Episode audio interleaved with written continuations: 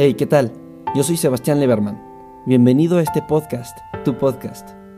Este surge de la intención por hacer algo que aporte para bien a los problemas que ocurren en todo el mundo. Sin saber cómo empezar, decidí crear este proyecto para todas esas personas que tengan esta misma intención y juntos descubrir cómo ayudar. Bienvenidos a un mundo como nosotros. Hace ya tiempo atrás eh, estaba en una vendimia. Entonces teníamos que comprar platos desechables para pues ahí poner este, la comida que íbamos a vender. Em, yo ya tenía ya estaba consciente junto con mi equipo que el plástico desechable pues contamina mucho. Entonces optamos por comprar eh, desechables biodegradables. Eh, fuimos a una tienda que se especializaba en puro desechable, plásticos eh, como tenedores, popotes, platos, vasos, etc. Y sí tenía una parte, una sección específica para lo biodegradable. Compramos, bueno, había una promoción por 10 paquetes que traían como 20 platos cada paquete, eh, pues para que sobraran y no faltaran.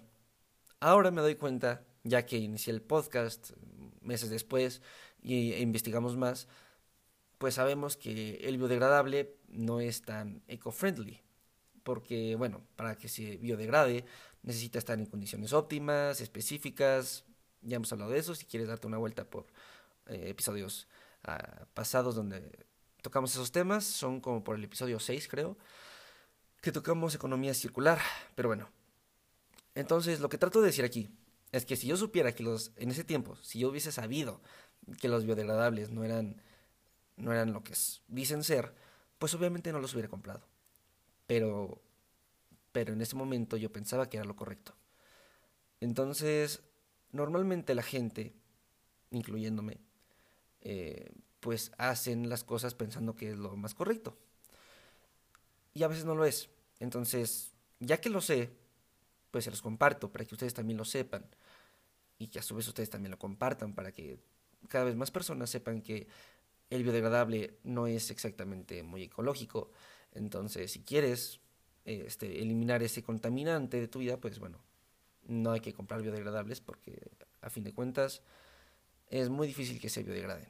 Entonces, si no los llevas a la fábrica específica o pues a donde diga la, la, empresa responsable de esos plásticos biodegradables, si no los llevas ahí, pues terminarán haciendo el mismo daño que un plástico no biodegradable.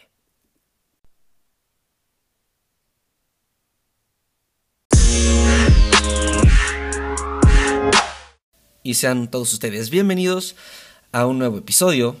En este episodio eh, me quiero centrar un poco más en un manifiesto que estoy haciendo personalmente para mí mismo, para entender mejor estos temas.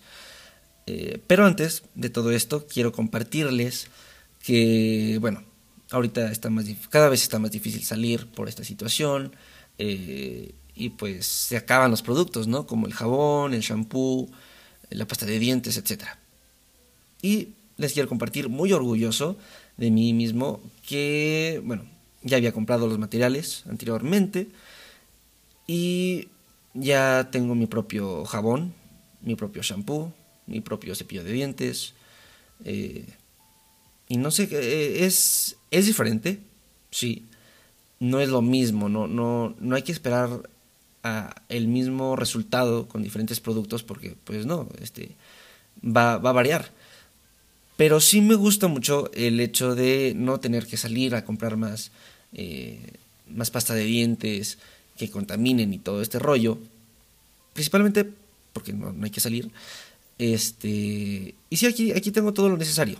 Entonces, bueno, los invito a que si salen, pues compren materiales con los que en casa pueden fabricarse su propio jabón, shampoo, etcétera, etcétera, acondicionador, cremas, pues para que les dure más, eh, tengan sus, sus aromas, sus esencias que a ustedes les gusten más entre otras cosas. Pero bueno, ya arrancando bien con el, el mensaje que quiero dar en este episodio, les voy a leer, les quiero compartir lo que pues he estado trabajando, escribiendo en, estas, en estos días respecto a un tema que, que me ha dado vueltas en la cabeza. El título que le puse es que nos aferramos a lo cómodo, aunque eso sea lo peor que podamos hacer. Esto lo digo porque no cambiamos nuestros hábitos por otros más sustentables, ya que implica sacrificar la comodidad. Bueno, se entiende bien, creo yo. Y es que todos esperan. Bueno, eh, inicié este tema y pensé en esto porque todos esperan a que acabe la cuarentena para volver a la normalidad. Pero entonces, ¿de qué habrá servido la cuarentena? No habremos aprendido nada. Así como lo hemos hecho en otras pandemias, y así como Bill Gates, uno de los hombres con más conocimientos, nos advirtió que nos debíamos preparar para una próxima pandemia. Y aún así no aprendimos de eso. Él nos mostró y regaló las formas de evitarlo y seguimos sin aprender. La normalidad, nuestra normalidad tiene que cambiar. Si queremos acabar con esto, eh, pues tenemos que aprender. Porque si no lo hacemos, nos aferramos a nuestra pasada realidad, a nuestra vida pasada, será cuestión de tiempo para que surja otro problema. Si no es que ya llegó y lo estemos ignorando. Cada vez más la humanidad se está orillando a combatir con su peor enemigo, nosotros mismos. Esto es cuestión de cambiar, cambiar nuestros hábitos, optar por soluciones más sustentables, mejorar como personas para mejorar nuestra sociedad. Debemos hacer algo extra del ordinario, hasta hacerlo cotidiano, y posiblemente sacrificando comodidad y lujos, las cuales pues dejaríamos atrás porque son innecesarias. Pocas veces en la historia, en unas semanas, en unos meses, se ha concentrado tanta potencia para afectar el futuro. Solo si aprendemos, si cada uno de nosotros conoce los errores, platica de las distintas soluciones y actúa congruentemente, con simples pero valiosas acciones, así como eh, con conciencia y respeto, quizá podamos comenzar a tiempo. A veces se juega diciendo que nosotros somos el verdadero virus. Pero escuché algo muy interesante que decía que un virus solo quiere replicarse, no piensa. Si lo hiciera, ya habría aprendido la lección y dejaría de matarnos, porque cuando ocurre una pandemia, todos nosotros nos unimos para derrotarlo. Así que si de verdad somos un virus, deberíamos de empezar a aprender la lección, o nuestro huésped tomará medidas drásticas. Pero estoy seguro que el precio de cambiar vale la pena. Tal vez. Y si suficientes personas pueden verlo, quizás podamos comenzar a tiempo. Y... Ah, pues...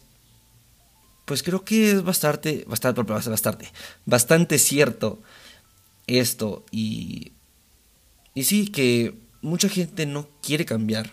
Aunque sepa que está mal lo que hace, pues prefiere estar así a dejar, eh, a dejar la comodidad, los lujos, o simplemente por no pararse a actuar, deja que, deja que el mundo se consuma. Y si hacemos esto, pues no, no valdrá la pena.